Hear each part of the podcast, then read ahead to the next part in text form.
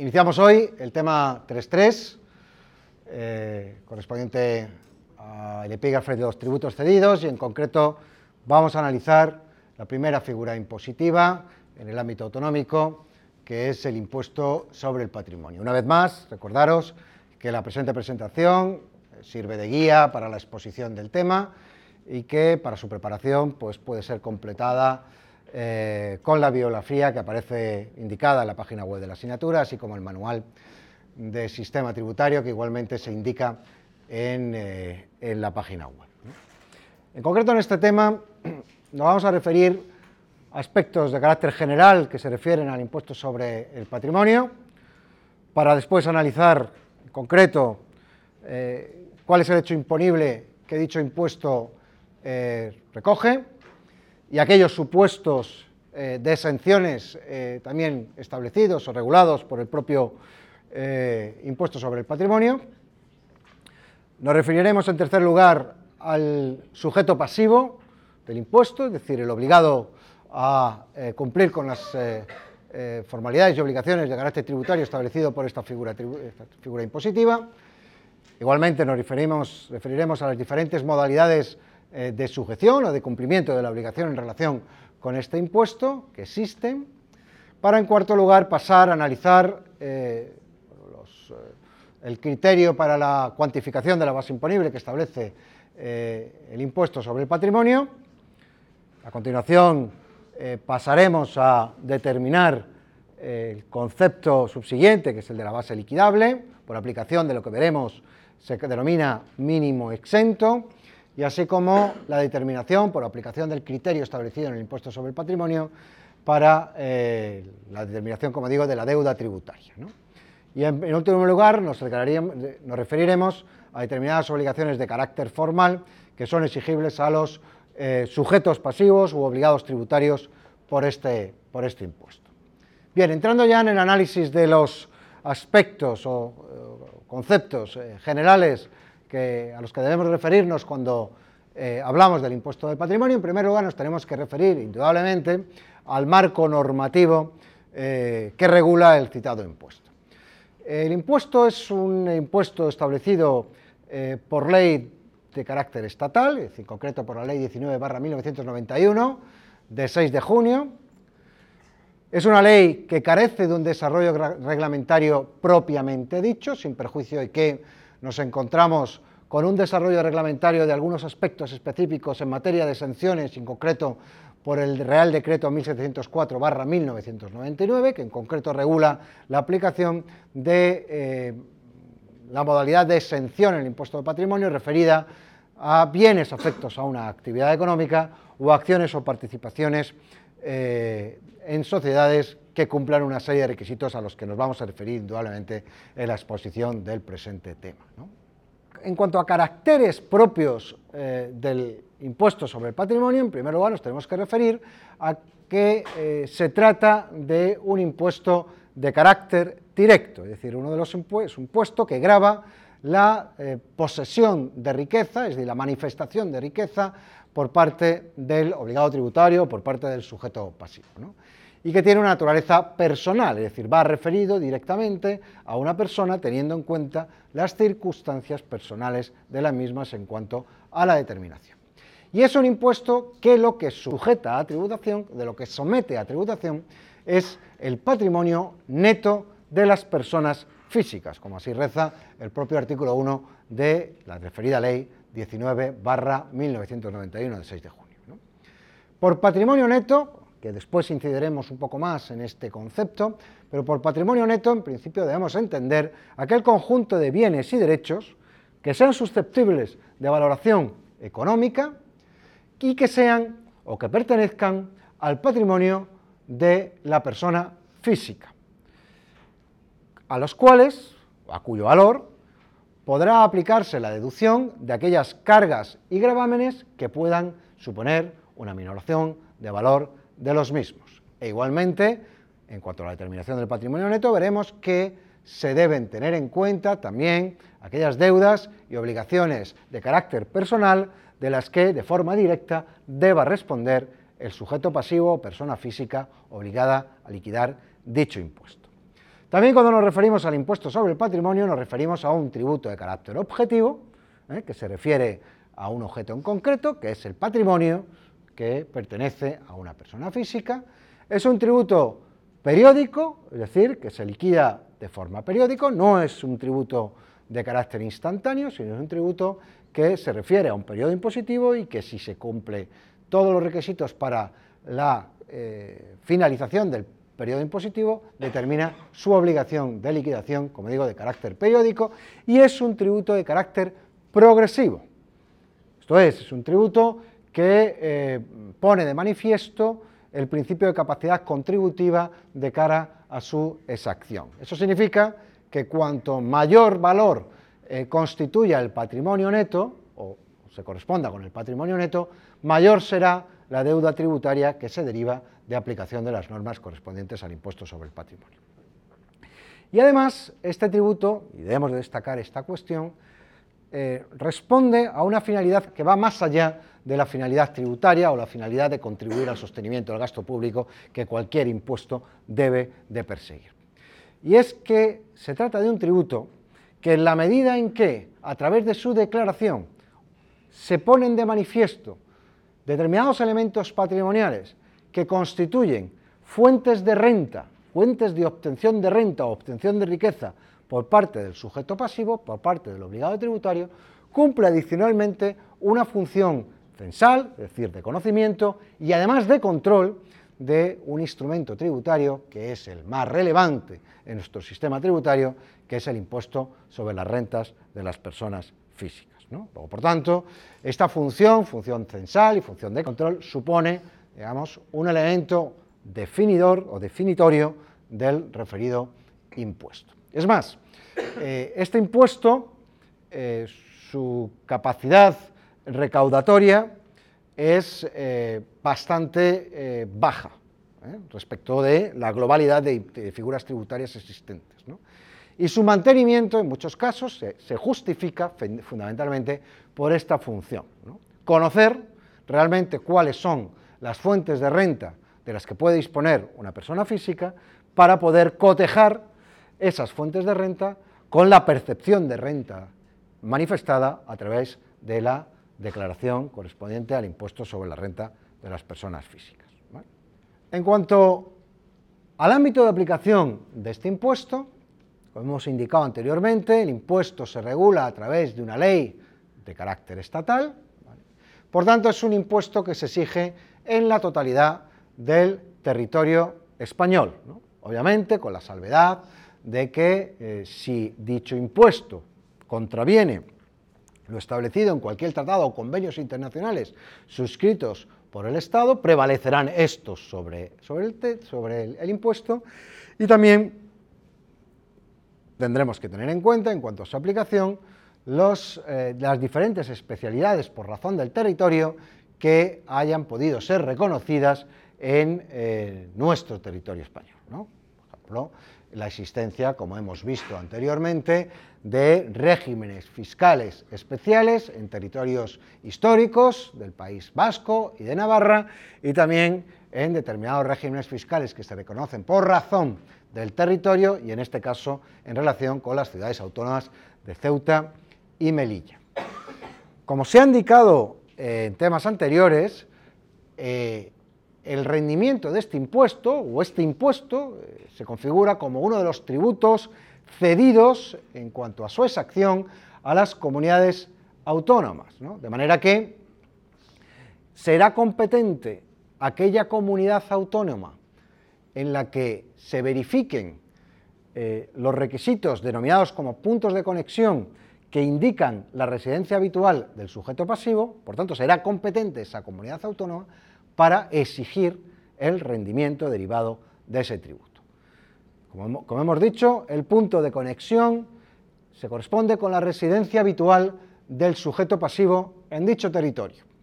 Y a esos efectos, la propia ley del impuesto sobre el patrimonio, a la hora de definir la residencia habitual del sujeto pasivo, hace una remisión al criterio para la determinación de dicha residencia fiscal que establece la propia ley del impuesto sobre la renta de las personas físicas, que con carácter general y con algunas excepciones, el criterio para determinar la residencia habitual se establece sobre la base de eh, la permanencia durante un determinado número de días en dicho territorio a lo largo del año. Es decir, si una persona permanece más de la mitad del año, más de 183 días, que pueden computarse de forma ininterrumpida, en territorio de una comunidad autónoma, será esa comunidad autónoma la que podrá exigir la recaudación del tributo puesto sobre patrimonio al que esa persona pudiera estar obligado a liquidar. Igualmente, y esto es reciente desde, y con aplicación desde el 1 de enero del año 2015, podrá aplicarse la normativa de la comunidad autónoma en donde radiquen el mayor valor de los bienes de aquellos contribuyentes que pudieran tener la consideración de no residentes fiscales en España, cuando estos residentes sean en la Unión Europea. O por tanto, un residente de la Unión Europea vendrá que tenga bienes situados en territorio español, vendrá obligado, como veremos, a liquidar este impuesto sobre el patrimonio en España, si se cumplen el resto de los requisitos, y la comunidad autónoma que pueda acreditar que la mayor parte de los bienes de esta persona no residente radica en su circunscripción territorial, será la que podrá exigir el cobro del tributo. ¿Qué grava el impuesto sobre el patrimonio? Es decir, ¿cuál es el hecho imponible que el impuesto eh, sobre el patrimonio establece como presupuesto para eh, la exigencia del, tributo? Como hemos dicho anteriormente, el hecho imponible se constituye o lo constituye la titularidad por parte del sujeto pasivo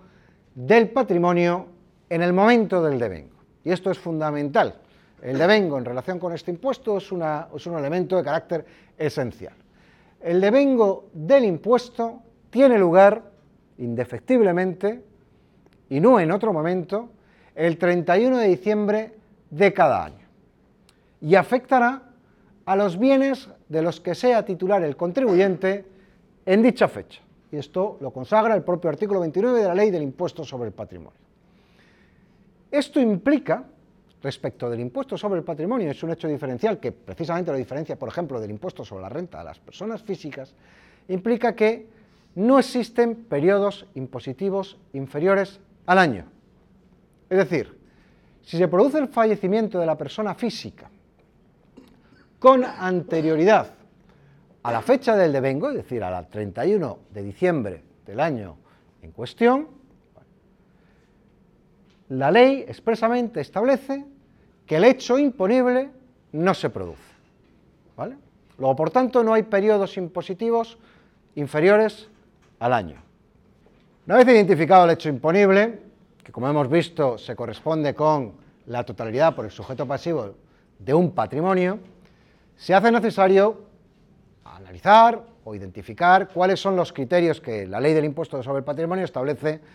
en relación con la atribución de los elementos patrimoniales al sujeto pasivo, al obligado tributario. El propio artículo 7 de la Ley del Impuesto sobre el Patrimonio establece, con carácter general, que los derechos y bienes se atribuirán al sujeto pasivo según las normas de titularidad jurídica aplicada en cada caso, o bien las pruebas que pudieran ser objeto de aportación por parte de los obligados tributarios. Es decir, remisión a normativa civil en materia de titularidad, Código Civil,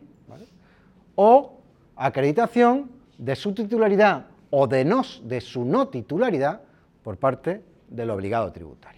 En el caso de matrimonios, obviamente, juega un papel relevante el régimen económico matrimonial al que dicho matrimonio esté sometido. Ya nos encontremos con un matrimonio en régimen de sociedades gananciales o con un matrimonio en régimen de separación de bienes. Lo que en este sentido dice la norma es que si estamos, nos encontramos ante un bien de titularidad común por ambos cónyuges, va a regir la presunción de que se imputará a cada uno de los cónyuges la mitad del valor de dichos bienes, salvo, lógicamente, que se acredite por parte del matrimonio prueba en contrario. Y en materia de atribución de elementos patrimoniales, la propia ley del impuesto sobre el patrimonio se refiere de forma expresa a dos supuestos eh, específicos. En primer lugar, el supuesto ante, ante el que podemos encontrarnos cuando una persona ha podido adquirir un bien mediante precio aplazado. En esta relación jurídica nos vamos a encontrar dos partes, efectivamente.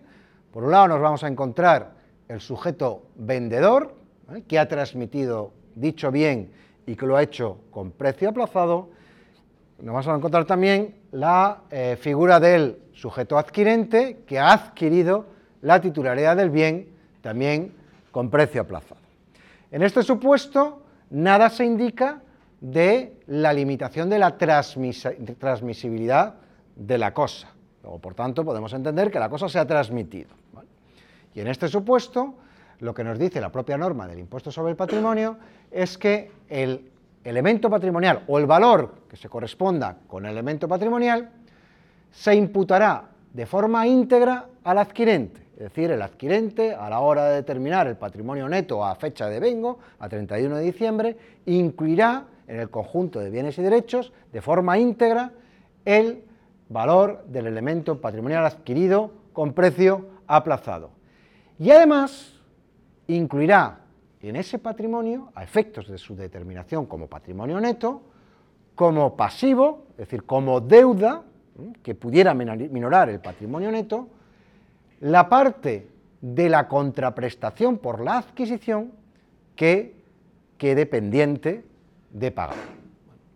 Por su parte, en sede del vendedor, nos encontraremos que en el patrimonio neto que habrá de entender configurado de cara a la, liquidación del impuesto, habrá de incluirse entre los derechos eh, personales o derechos de su titularidad y en concepto de crédito la parte aplazada que quede por cobrar. Por el contrario, también el impuesto sobre patrimonio regula un supuesto, también referido a adquisición de bienes, pero en el que se hubiera pactado una reserva de dominio en favor del transmitente. Es decir, la cosa no ha sido objeto de transmisión definitiva, la cosa pertenece todavía al patrimonio del vendedor y la transmisión se perfeccionará una vez se satisfaga de, eh, de forma íntegra la contraprestación acordada y por tanto la reserva de dominio deja de tener eficacia. En este caso, y a diferencia del anterior, en la medida en que no se ha producido la transmisión de la cosa, en el patrimonio del adquirente no podrá figurar íntegramente el valor de lo adquirido, sino exclusivamente el derecho adquirido como consecuencia de las entregas a plazo, las entregas a cuenta, realizadas hasta dicho momento. Por el contrario, en sede del transmitente, sí deberemos de considerar el valor íntegro a efectos de la determinación del patrimonio neto, como digo, el valor íntegro de dicho bien, porque no ha sido objeto de transmisión, pero como pasivo como deuda que minorará el patrimonio neto, consideraremos aquellas cantidades que efectivamente hubiera recibido en concepto de pago a cuenta por parte del adquirente. Y en tercer lugar, en cuanto a atribución de elementos patrimoniales, la propia norma del impuesto establece dos presunciones. Presunciones juristamton, es decir, presunciones que admiten prueba en contrario. En primer lugar, que son de titularidad del sujeto pasivo aquellos bienes que formaban parte del patrimonio del mismo sujeto pasivo a fecha de devengo del anterior periodo impositivo, salvo obviamente prueba en contrario. E igualmente establece la propia norma del impuesto que formarán parte del patrimonio neto del sujeto pasivo aquellos bienes que figuran a su nombre o como de su titularidad en registros fiscales o en registros de carácter público, por ejemplo, el registro de la propiedad, salvo prueba en contrario. Bien, hemos analizado el hecho imponible y también en el impuesto sobre el patrimonio se establece una serie de supuestos, o se reconocen una serie de supuestos, que se configuran como hechos imponibles porque constituyen la titularidad de un patrimonio a fecha de devengo, pero que expresamente el artículo 4 de la Ley del Impuesto de Patrimonio eh, considera supuestos de exención y en consecuencia eh, determina la exoneración de tributación por este concepto impositivo respecto de los mismos o respecto de la titularidad de los mismos. Nos estamos refiriendo en concreto a los siguientes bienes. En primer lugar, bienes integrantes del patrimonio histórico español. Obviamente que tengan esa calificación, que consten como tales en el oportuno registro general de bienes de interés cultural o otro tipo de registros existentes, como por ejemplo el Inventario General de Bienes al que se refiere la propia Ley de Patrimonio Histórico Español, o bien aquellos bienes que tengan la consideración de bienes de interés cultural, calificados como tales por el propio Ministerio de Cultura e inscritos, en su caso, en el registro perceptivo, el registro correspondiente. Es decir, bienes que tengan la consideración de bienes integrantes del patrimonio histórico-cultural. La justificación de dicha exención es la obligatoriedad por parte de sus titulares de conservación y mantenimiento de dichos bienes, eh, y, por tanto, ante la existencia de tal obligación que supone, en la mayoría de los casos, llevar, a cabo una serie de desembolsos con carácter anual para atender a dicho mantenimiento, pues supone también una medida eh, modificadora eh, respecto de dichos bienes. Igualmente, están también o gozan también de exención en este impuesto aquellos bienes eh, que integran el patrimonio histórico de las comunidades autónomas, con las mismas particularidades, es decir, serían eh, bienes de carácter histórico que hubieran sido declarados como tales por el órgano sustantivo de la comunidad autónoma competente, e inscrito como tales también en el perceptivo o el pertinente registro eh, administrativo. También serán susceptibles de considerarse exentas en cuanto a, su tributación al impuesto de patrimonio aquellos objetos de arte y antigüedades con un valor determinado eh, que sea inferior a aquellas cantidades que la propia ley de patrimonio histórico español pudiera establecer. Está exenta también, o están exentos también, aquellos bienes y derechos del sujeto pasivo que pudieran integrar en lo que se denomina ajuar doméstico, entendido como tal, por los efectos personales y del, y del hogar, utensilios domésticos y demás bienes muebles de uso particular del sujeto pasivo, exceptuándose de dicho concepto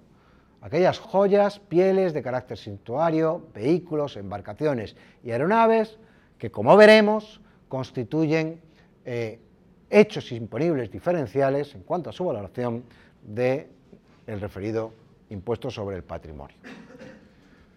También constituyen bienes o derechos susceptibles de considerarse exentos en el impuesto aquellos derechos de contenido económico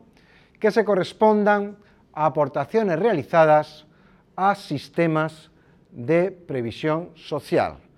Pretende este incentivo fiscal incentivo determinando como exentos estos valores, de estos derechos de contenido eh, económico, pretende incentivar por parte de las personas físicas la utilización de estos sistemas de previsión como vehículo de ahorro, previsión y que garantiza el sostenimiento de la persona física llegada eh, fundamentalmente a la edad de jubilación. Nos estamos refiriendo en concreto a los planes de pensiones, a los planes de previsión asegurado, a los seguros privados que cubren dependencia, planes de previsión social, contratos de seguros colectivos diferentes a los planes de previsión social, es decir, aquellos instrumentos que el sujeto pasivo, sujeto pasivo persona física, pudiera estar utilizando como vehículo de ahorro para complementar determinadas pensiones eh, que pudieran derivarse de la seguridad social.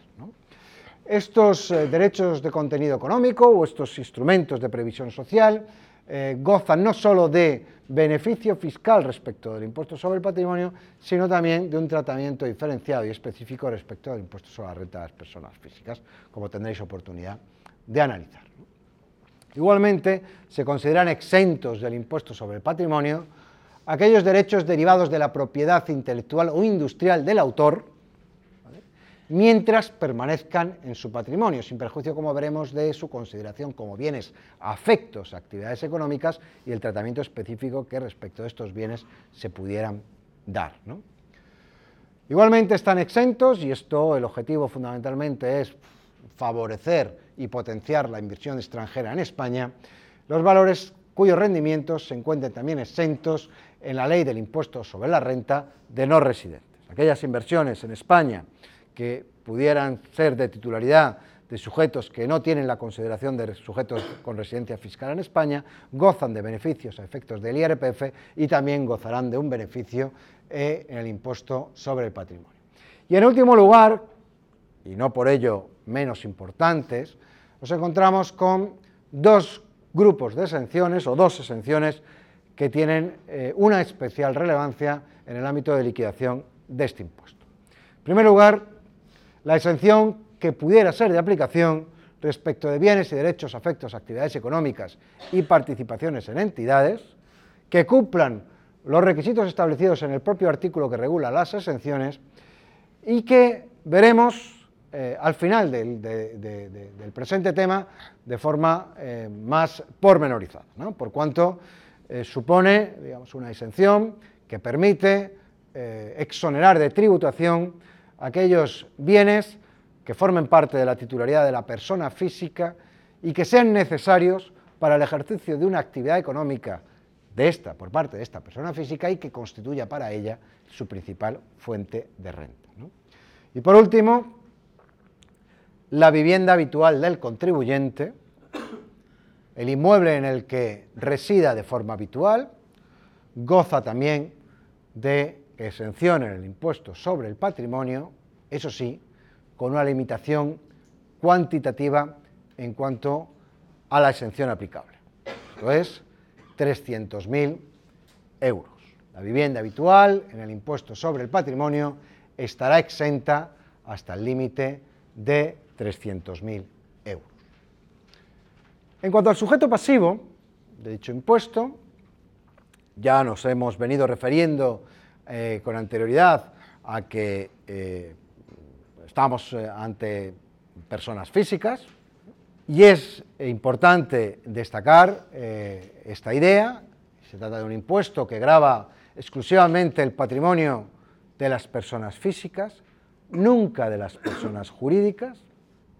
Una entidad mercantil o cualquier otra entidad que tenga una personalidad jurídica distinta de los socios, de sus socios, persona física, no estará sometida a tributación por este concepto. Y además el sujeto pasivo a efectos de liquidación e impuestos siempre habrá de considerarse de forma individual. A diferencia de lo que sucede en el impuesto, en el ámbito del impuesto de la renta de las personas físicas, donde se permite la posibilidad de eh, cumplir con las obligaciones de declaración y liquidación de forma conjunta,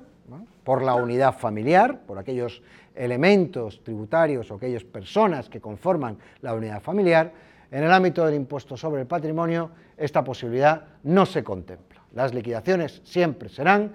con carácter individual. Y en cuanto a la forma en la que dicho sujeto pasivo tiene obligación de cumplir con eh, lo establecido o lo dispuesto en este impuesto, se contempla expresamente en la normativa que regula el mismo dos modalidades diferentes de sujeción. Por un lado, tenemos la primera modalidad que podemos denominar modalidad de sujeción por obligación personal, que implica el sometimiento de la totalidad de los bienes y derechos que forman parte del patrimonio del sujeto pasivo a tributación al impuesto con independencia del lugar en que dichos bienes se encuentren o dichos derechos pudieran ser ejercitados, y esta eh, modalidad de sujeción se aplica respecto de aquellas personas físicas que pudieran tener la, nacionalidad española o no, pero tengan su domicilio o residencia habitual, consecuencia, su residencia fiscal en territorio español. Se aplica igualmente esta modalidad de tributación respecto a aquellas personas trasladadas con carácter temporal al extranjero, es decir, no cumplan el requisito de ser, tener la residencia habitual en territorio español, pero estemos ante representantes o funcionarios del Estado español o representantes o funcionarios de organismos, instituciones o de estados extranjeros en España. E igualmente se permite la posibilidad de tributar por obligación personal a aquellas personas que pierdan su condición de residentes fiscales en España, porque trasladen su domicilio a un estado diferente, pero que expresamente opten por seguir tributando bajo esta modalidad, es decir, por seguir tributando por la totalidad de su patrimonio con independencia en donde el mismo radique. Y la segunda modalidad eh, de, de sujeción o de tributación es la modalidad de tributación o sujeción por obligación real, implica la tributación eh, por el concepto de impuesto de patrimonio exclusivamente por la titularidad de aquellos bienes que estén situados o por la titularidad de aquellos derechos que puedan ser ejercidos en territorio español. Bajo esta modalidad están sometidas aquellas personas que carezcan de la consideración de residentes fiscales en España, pero que sean titulares de bienes situados en territorio español o derechos que pudieran ser ejercitables en España y no hayan optado de forma específica por eh, tributar por la anterior modalidad. Y a su contrario, también podrán estar sometidos a tributación por obligación real aquellas personas físicas que adquieran la condición de residentes fiscales en territorio español, como consecuencia de su desplazamiento de un país tercero a España, pero opten expresamente por seguir tributando por la modalidad de obligación real. Vamos a entrar ahora eh, en analizar los criterios que el impuesto de patrimonio establece de cara a la cuantificación de la obligación tributaria, iniciando por tanto eh, el análisis del concepto base imponible que incorpora la propia ley del impuesto. En cuanto a la determinación de la base imponible, la ley del impuesto de patrimonio lo que establece es una serie de reglas de valoración, el propio capítulo cuarto de la ley, una serie de reglas de valoración, como digo, eh, referidas eh, en concreto a la naturaleza de los bienes que pudieran integrar el patrimonio del sujeto pasivo. Debemos de destacar las siguientes reglas de valoración. Cuando estemos ante bienes inmuebles, expresamente, en concreto el artículo 10 de la Ley del Impuesto del Patrimonio, establece que a efectos eh, del impuesto sobre el patrimonio, dichos bienes habrán de ser objeto de valoración en función del mayor de los tres valores siguientes. En primer lugar, el valor de adquisición, es decir, el importe que efectivamente el sujeto pasivo satisfizo en la adquisición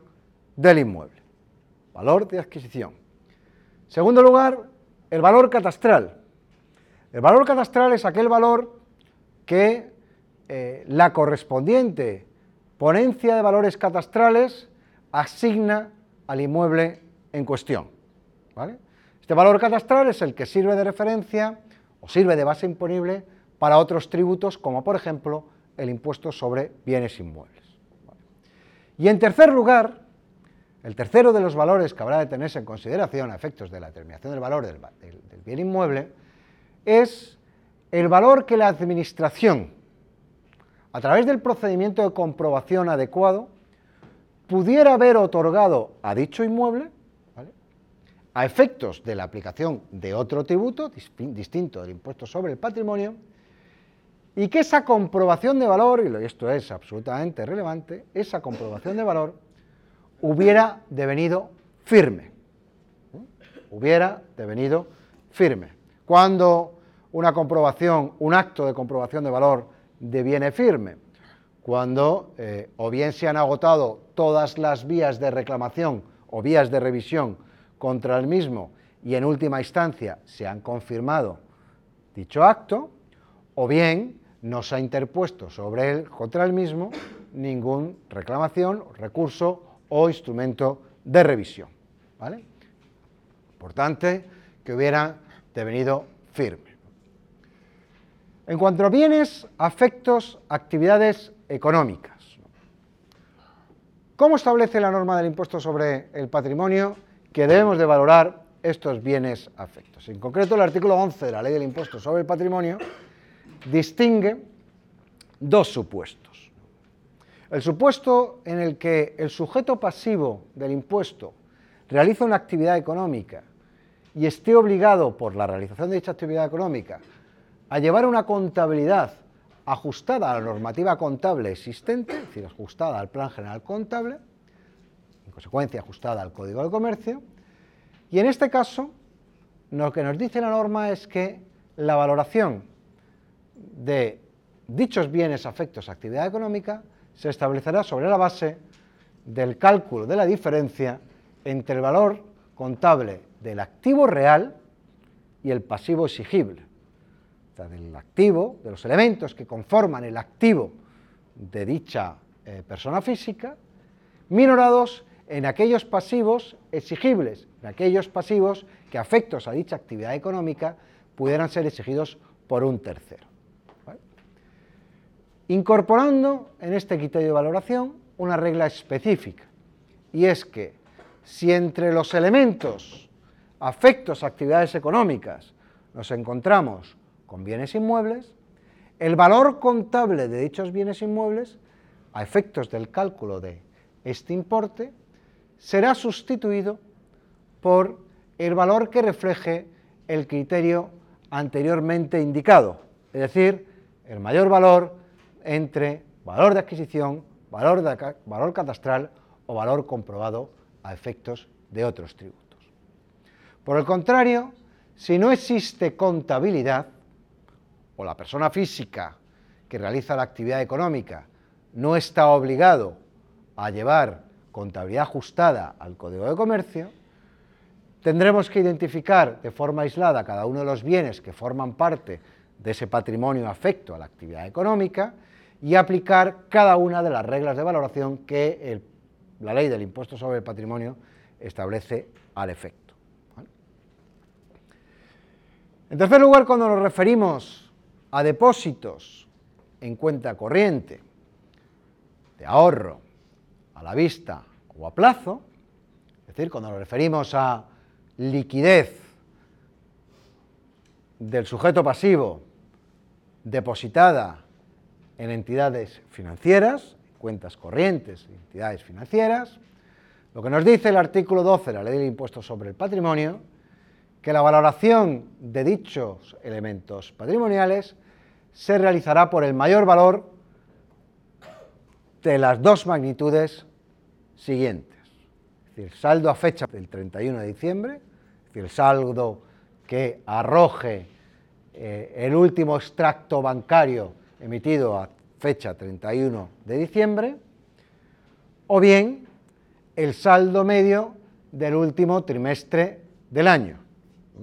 En este saldo medio se excluirán aquellos fondos que se hubieran retirado para la adquisición de otros, de otros bienes o para cancelación de deudas, porque eso tendrá un reflejo a la hora de determinar el patrimonio neto. También se incluye como criterio de valoración específico en la ley del impuesto sobre el patrimonio los valores de representativos de la cesión a terceros de capitales propios. Estamos refiriendo en concreto a aquellos valores que representan inversiones en renta fija. Concreto nos estamos refiriendo, por ejemplo, a obligaciones, eh, bonos, eh, deuda pública, etc. Si se trata de valores representativos de esa cesión a terceros, de capitales propios que cotizan en un mercado eh, organizado, mercado secundario, se establece que el valor que habrá de considerarse a efectos de valoración será el valor de negociación media del último trimestre del año, la media de cotización de los últimos tres meses del año. Por el contrario, si se tratan de valores representativos de esa cesión a terceros de capitales propios que no coticen en un mercado organizado, un mercado secundario, su valoración se establecerá en función de la agregación de los conceptos que integran eh, el título. Es decir, valor nominal más aquellas primas de amortización o reembolso que pudieran existir y estar vinculadas con el propio título. Por el contrario, cuando nos estamos refiriendo a valores representativos de la participación en fondos propios de cualquier tipo de entidad, es decir, nos estamos refiriendo a los valores de renta variable,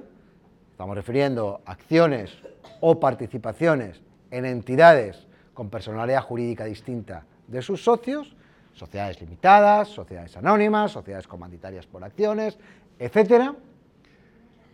Aquí igualmente la norma establece un criterio de valoración basado en diferentes eh, eh, elementos. En primer lugar, si nos encontramos ante títulos que representan inversión en renta variable cotizados en un mercado secundario, que cotizan en bolsa, la valoración de dichos títulos se realizará en función de la cotización media del último trimestre del año. Esta información podrá ser obtenida fácilmente eh, pues porque se publican eh, por el Ministerio de Economía eh, con carácter anual y dentro del primer trimestre del año las cotizaciones medias de aquellos valores que cotizan en la bolsa española referidos al año anterior. Igualmente, aquellas entidades financieras que sean utilizadas como entidades depositantes de dichos valores también suministran esta información con carácter periódico a cada uno de los eh, inversores. Y cuando estemos ante entidades no cotizadas o participaciones en entidades no cotizadas, a su vez la ley del impuesto de patrimonio distingue entre dos supuestos Respecto de la valoración de aquellas acciones o participaciones en entidades no cotizadas, pero que cumpliesen los requisitos para que sus estados de cuentas, es decir, sus cuentas anuales,